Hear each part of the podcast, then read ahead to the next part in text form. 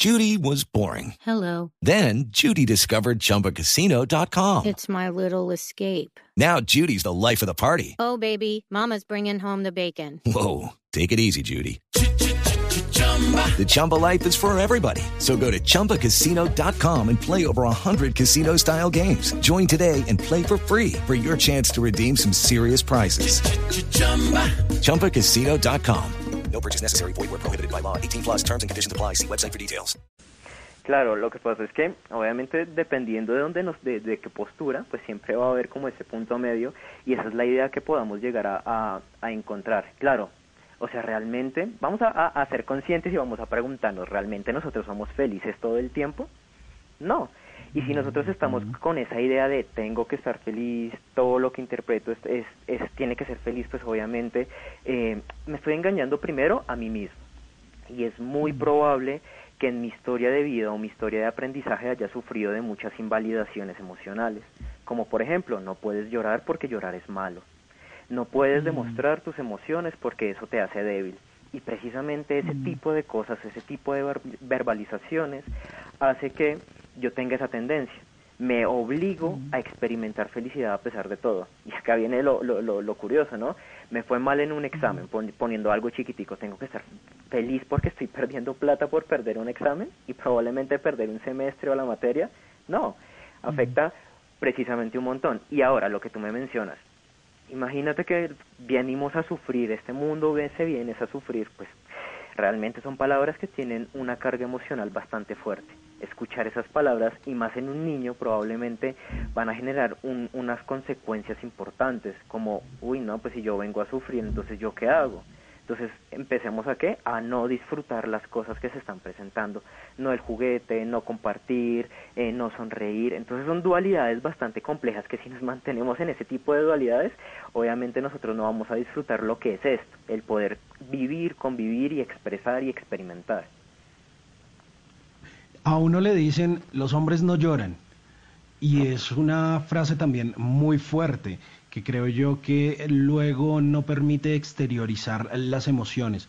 ¿Qué tanto daño nos puede hacer eso? Porque creo que a veces el tragarse las lágrimas, el no poder llorar, que a veces se hace tan complicado, termina por, por ser agobiante y porque de, de, alguna forma creo yo que las emociones tienen que salir, ¿no? Entonces eso puede desembocar en gritos, en violencia, en cosas no tan chéveres. Eh, tienes absolutamente toda la razón. Vamos a partir de algo y es que por lo general en Colombia se viene de una cultura algo machista, todavía se mantiene. Y aparte de eso, ese tipo de cosas que tú acabaste de mencionar se mantienen. Obviamente esto afecta de manera directa en nuestra relación con las emociones. Mm, Entonces llorar para mí es malo porque em, me, van, me la van a montar por esto o porque me voy a ver débil. Entonces, ¿qué pasa? Nosotros después tenemos que buscar otras herramientas para poder expresar esa emoción. ¿Y cuál es? Pues precisamente esa. En una de esas ocasiones puede ser la agresividad. Estoy tan frustrado, tan cargado de tantas cosas porque no se me permite llorar que entonces resulta siendo otro tipo de acciones que precisamente compensan el hecho de no poder expresar mis emociones. Y como te lo comentaba, como lo las emociones son automáticas y si aparecen, mm. pues ahí viene el punto, o sea, tenemos que disfrutarlo, o sea, si tengo la sensación de llorar no es por nada, es porque algo que está en mi contexto o algo ahí me está diciendo algo importante está pasando. Prestemos la atención, si me siento triste es por algo, no tengo que precisamente comérmelo, sino expresarlo. Y a partir de experimentarlo y expresarlo es que podemos encontrar esa solución frente a lo que se está presentando. Y no nos agobiamos. Eso nos pasa tanto a hombres como a mujeres. No, por supuesto. La relevancia de esas emociones en nuestro comportamiento y voy un poco más allá, como, como, ¿cómo interfiere eso en mi interacción social, el laboral, en todo, en todo, en todos los campos donde yo me desempeño. Claro, mira, de hecho influye, de hecho mira que de las emociones influyen en absolutamente todo lo que yo voy a hacer. Pero aquí juega un papel importante también es esa interacción entre la emoción y ese sentimiento, porque realmente eh, aparecen bastantes situaciones. y por ejemplo yo me mantengo con un sentimiento de tristeza a lo largo del tiempo, pues obviamente mi desempeño en el ámbito laboral va a disminuir no voy a querer salir de mi casa, por ejemplo, no voy a querer salir con mis amigos, eh, no, ni siquiera voy a tener ganas ni de comer ni de dormir, que son cosas que necesitamos sí o sí. Entonces influyen muchísimo en la manera en cómo yo percibo el mundo. Y si influyen en la manera de cómo percibe el mundo y mi interpretación es negativa, pues acá podemos tener muchas tendencias pues bastante peligrosas, ¿no? Aumento de sustancias psicoactivas, de alcohol, de em, em, hacerse daño a uno mismo, entre muchas otras. Malena. Sí, y hablamos de la adicción a las emociones, creo que pisé a Simón que iba a hablar, perdóneme, em, de la adicción a las emociones. Y entonces es posible volverse adicto, por ejemplo, hablábamos a la tristeza, a la alegría, y qué tan grave puede ser esto. ¿Esto puede desencadenar, por ejemplo, una adicción a la tristeza, una depresión? Claro que sí. De hecho, dependiendo de nuestras experiencias, porque esto, esto no aparece de la nada, esto siempre tiene un contexto y lo importante aquí es poder evaluar el contexto. Vamos a poner, por ejemplo, ejemplos.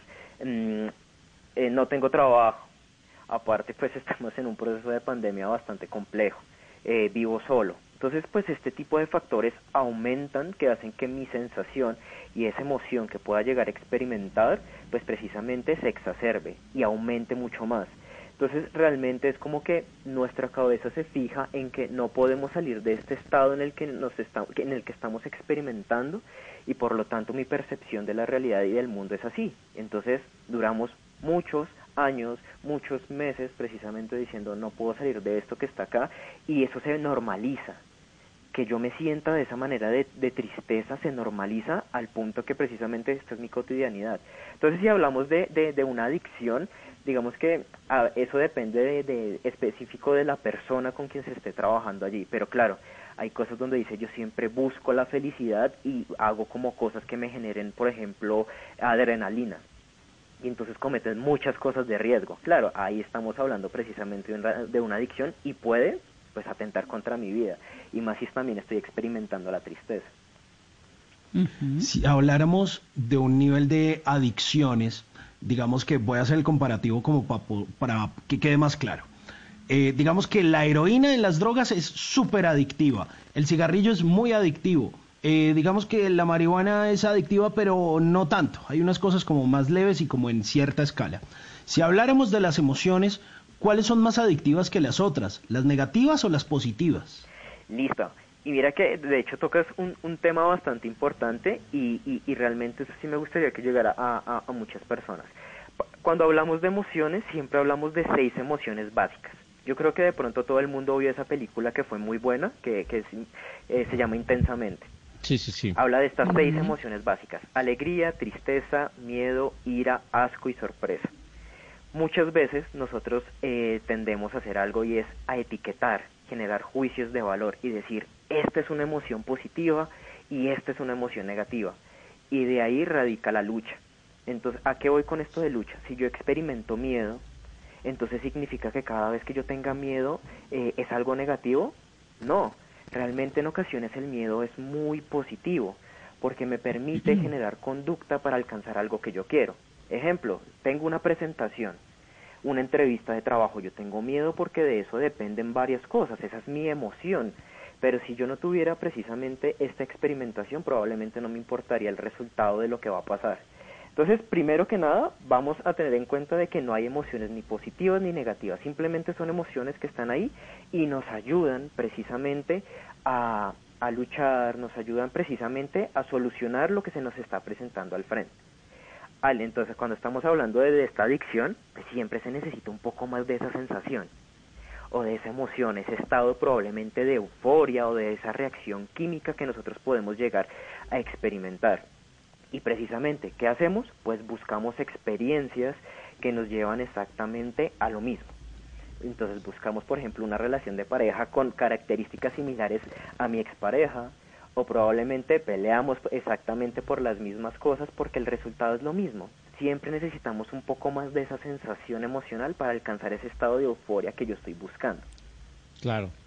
Ah, de la misma manera que nos volvemos adictos a las emociones, podemos también volvernos adictos a las personas que nos generan esas emociones, que no es malo si, si yo me vuelvo adicto a una persona que me genera felicidad, pero si me vuelvo adicto a una persona que me genera angustia o tristeza o con la que la comparto por lo menos para sentirme más cómodo, ahí sí ya puede haber un problema. Claro, y existe un, un, problema enorme. ¿Y qué pasa ahí? Que nosotros le estamos dando el poder de nuestro bienestar emocional a esa otra persona. Y entonces, ¿qué le estamos diciendo? Si yo estoy contigo, si estoy viviendo tal cosa, es como yo me siento bien. Y de ahí precisamente estamos perdiendo, perdiendo el norte de nuestras acciones. Y aquí pues hablamos de un tema que también podría ser bastante interesante que está relacionado con la dependencia emocional. With Lucky Land slots, you can get lucky just about anywhere. This is your captain speaking. Uh, we've got clear runway and the weather's fine, but we're just going to circle up here a while and uh, get lucky. No, no, nothing like that. It's just these cash prizes add up quick. So I suggest you sit back, keep your tray table upright, and start getting lucky. Play for free at LuckyLandSlots.com. Are you feeling lucky? No purchase necessary. Void where prohibited by law. 18 plus terms and conditions apply. See website for details.